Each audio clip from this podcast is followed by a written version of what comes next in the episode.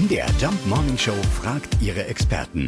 Fakt oder Fake? Ist es wirklich gesünder, wenn man rückwärts bergab geht? Das haben wir den Bewegungsexperten Professor Ingo Frohböse von der Deutschen Sporthochschule gefragt. Leider ein Fake. Es wird nur eine andere Muskelgruppe beansprucht, aber darüber hinaus gibt es zusätzliche Beanspruchungen, zum Beispiel der Achillessehne, die dabei maximal überdehnt wird. Und vor allen Dingen wissen wir gar nicht bei dieser starken Beanspruchung des Bergabgehens grundsätzlich, wie Rückwärtsgehen richtig geht. Also mein Tipp, steil hochgehen und flach runtergehen, also in Serpentin, möglichst die Steilheit beim Bergauf nutzen und beim Bergabgehen langsam und ruhig und vielleicht letztendlich viele Kurven mit einplanen, dann ist die Belastung der Muskulatur und der Gelenke auch deutlich geringer. Ich habe immer gedacht, äh, steil gegangen wird auf Partys.